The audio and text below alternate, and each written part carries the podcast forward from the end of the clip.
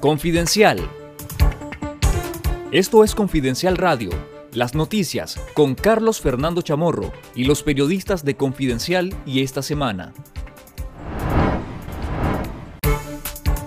Los dirigentes estudiantiles Max Jerez y Lester Alemán y los líderes campesinos Medardo Mairena, Freddy Navas y Pedro Mena cumplieron este martes 5 de julio un año detenidos en las celdas del Chipote. Fueron encarcelados como parte de la estrategia represiva del régimen de Ortega y Murillo, que buscaba diezmar a las fuerzas ciudadanas y opositoras de cara a la farsa electoral que se consumó el 7 de noviembre pasado. Jerez y Alemán fueron condenados a 13 años de prisión por supuesta conspiración para cometer menoscabo a la integridad nacional. En el caso de los líderes campesinos, Mairena fue condenado a 13 años de cárcel, mientras que Mena y Navas a 10 años de prisión, todos acusados por el mismo supuesto delito de conspiración para cometer menoscabo a la integridad nacional. Familiares de los presos políticos han denunciado torturas psicológicas, negación de atención médica adecuada y otras violaciones a los derechos humanos de los reos de conciencia recluidos en el Chipote.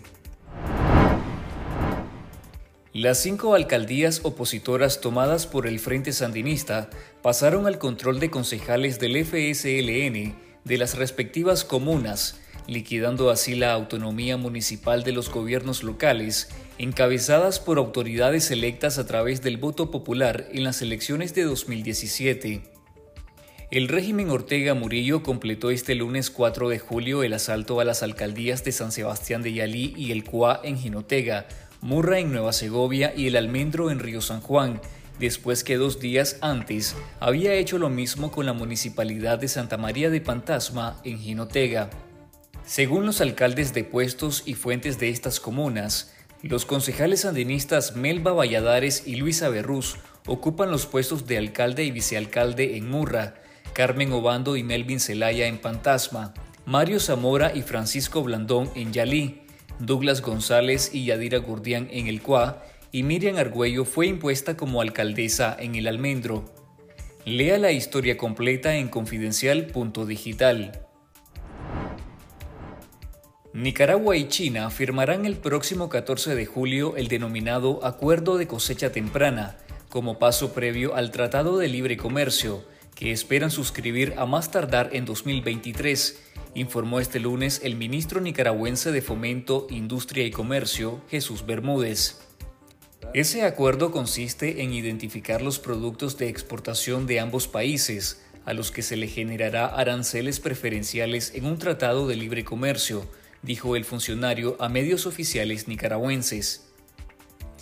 Este acuerdo de cosecha temprana prácticamente va a sustituir lo que teníamos con Taiwán, en un 90% de lo que Nicaragua vendía a Taipei, indicó el ministro.